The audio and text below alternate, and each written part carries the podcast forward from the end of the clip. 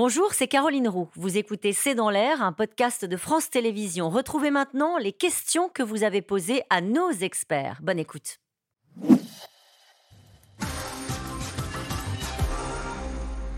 Une question de Nathalie en Gironde. Emmanuel Macron a-t-il humilié publiquement sa première ministre, Marie Mollet? Oui.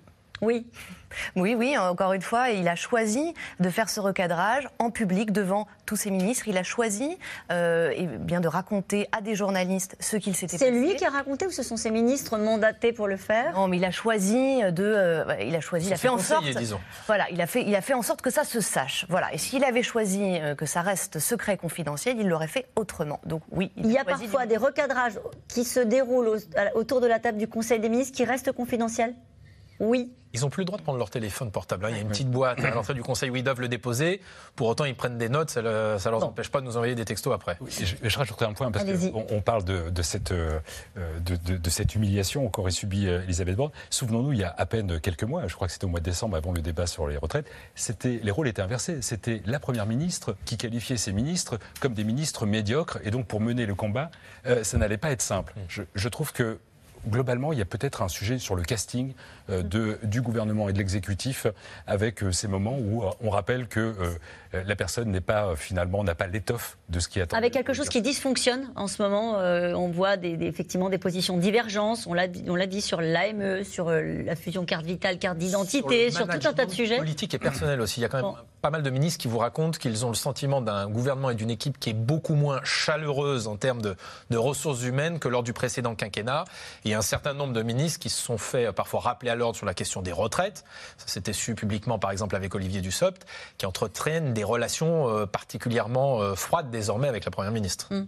Euh, critiquer les positions du RN sur les sujets qui inquiètent les Français n'est-il pas le seul angle d'attaque pertinent Marcel Foucault? En tout cas, pertinent, peut-être pour, euh, pour, euh, pour euh, le président de la République Oui. et, et- et Renaissance. Euh, moi, je dirais qu'aujourd'hui, il n'y a pas un sujet, me semble-t-il, mais il faudrait le confirmer avec des enquêtes d'opinion publique, il n'y a pas un sujet sur lequel le Rassemblement national, encore une fois, n'est pas perçu comme un parti soit crédible, Hmm. soit euh, qui doit avoir sa chance. Hein, c'est- parfois euh, ce ce qu'on entend. Voilà, ouais. l'expérience. Euh, mais une fois dit cela, moi j'avais été frappé, on, a peut-être trop parlé de sondage, mais euh, une enquête d'il y a un mois, euh, IFOP pour Paris Match, j'avais été frappé de voir que Marine Le Pen était perçue, même pour l'électorat d'Emmanuel Macron, Renaissance, comme une, une actrice, une personnalité politique, au sens d'acteur politique, qui euh, garantissait les valeurs de la République. 40%. Ouais, ouais. Donc, vous voyez, on, a, un, on, on a un changement euh, radical, ce qui veut dire que essayer euh, de combattre le Rassemblement national sur des sujets où ils n'ont pas à faire euh, je veux dire, preuve de bilan, ça devient, c'est vraiment, euh, c'est compliqué. C'est un peu une stratégie anguille où ça glisse entre les mains et on ne peut pas euh, véritablement euh, cranter euh, une, une stratégie euh, Et d'opposition. regardez cette question de Michel en Meurthe-et-Moselle. Plus de 13 millions de voix à la dernière présidentielle. Ces électeurs ne méritent-ils donc aucun respect? Ouais. Elle, elle est Mais peut-être, non. elle- on n'en a pas suffisamment parlé euh, de, de ce que les électeurs du Rassemblement national ont pu euh, ressentir euh, de- des propos aussi d'Emmanuel Macron et de- et d'Elisabeth Borne. Si c'est les propos ou à la limite ce que dit après le président de la Oui. République quand il dit on ne peut pas dire que ces millions de gens qui ont voté sont tous sont tous fascistes. C'est clair que voilà, c'est beaucoup de gens euh, euh, expriment par ce vote une forme de, de mécontentement ou de bah, je vais on va essayer effectivement euh, on va essayer effectivement autre chose et les stigmatiser effectivement probablement ne, ne portera pas vraiment ses fruits euh, dans l'opinion. Mais ça avait été la stratégie de Nicolas Sarkozy euh, en 2006. 2007. Enfin, 2006 pour ouais. l'élection de 2007. Il avait décidé pendant un an de considérer que tout électeur qui avait voté euh, Jean-Marie Le Pen Ouais. devait retrouver le giron d'une famille Et il avait de responsabilité. Et il avait réussi. C'est le traumatisme du Rassemblement national. Il vous en parle encore aujourd'hui de 2007, cette élection où le, Rassem- où le Front national à l'époque s'est effondré. Euh, il vous dit, voyez, Sarkozy euh, nous avait promis euh, monts et merveilles sur la sécurité. Il a échoué. C'est la preuve que la droite ne réussira euh, jamais là où nous réussirons. Après, c'est l'un des échecs aussi d'Emmanuel Macron qui, au soir du premier tour, euh, du second tour, pardon, de, la, de sa première élection en 2017, avait dit, euh, en s'adressant aux électeurs qui avaient voté pour Marine Le Pen, je ferai tout dans les cinq ans à venir pour que vous n'ayez plus aucune raison de voter pour l'extrême droite. Cinq ans plus tard, c'est 3 millions de voix en plus au second tour de l'élection présidentielle.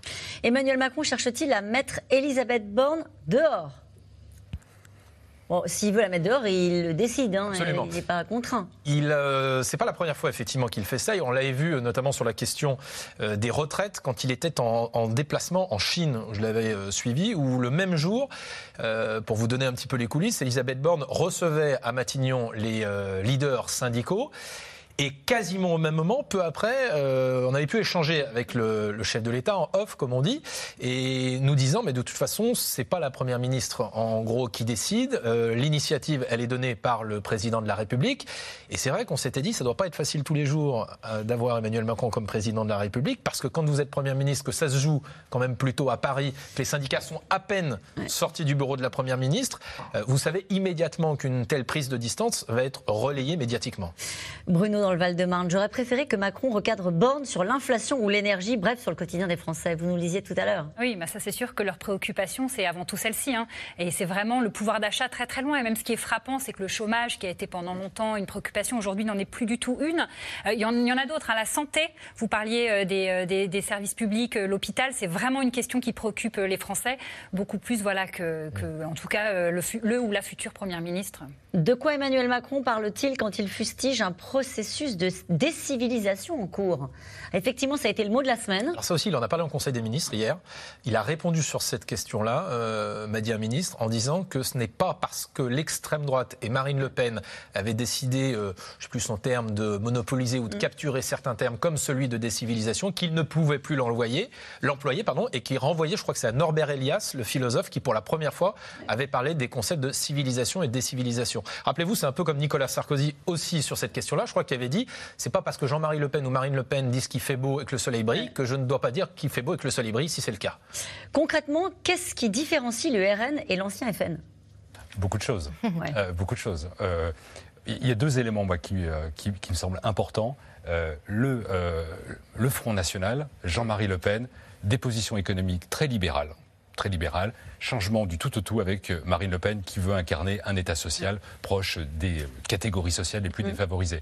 Et deuxième, euh, deuxième changement, sur les questions géopolitiques, souvenons-nous Jean-Marie Le Pen euh, qui était très favorable aux accords du GATT, euh, Ouais. devenu OMC, qui avait une position vis-à-vis euh, des États-Unis parfois ambiguë, très ambiguë, et une position européenne qui me semble être beaucoup moins anti-Europe que ne l'a été Marine Le Pen à ses tout débuts et qui aujourd'hui est en train, finalement, on parlait des alliances euh, européennes, en train de trouver une voie pour essayer d'élargir sa base électorale. Les Français sont de plus en plus à droite sur certains sujets, mais sont-ils prêts à être gouvernés par l'extrême droite Éric dans le Nord? À votre avis?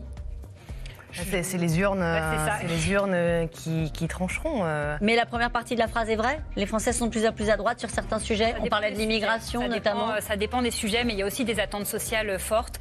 Mais, euh, mais c'est- oui, sur certains sujets, effectivement, les positions se sont un peu durcies. Merci à vous tous. C'est la fin de cette émission qui sera rediffusée ce soir à 23h45. Puis n'oubliez pas, vous pouvez retrouver C'est dans l'air quand vous le souhaitez en replay, mais aussi en podcast. Belle soirée sur France 5.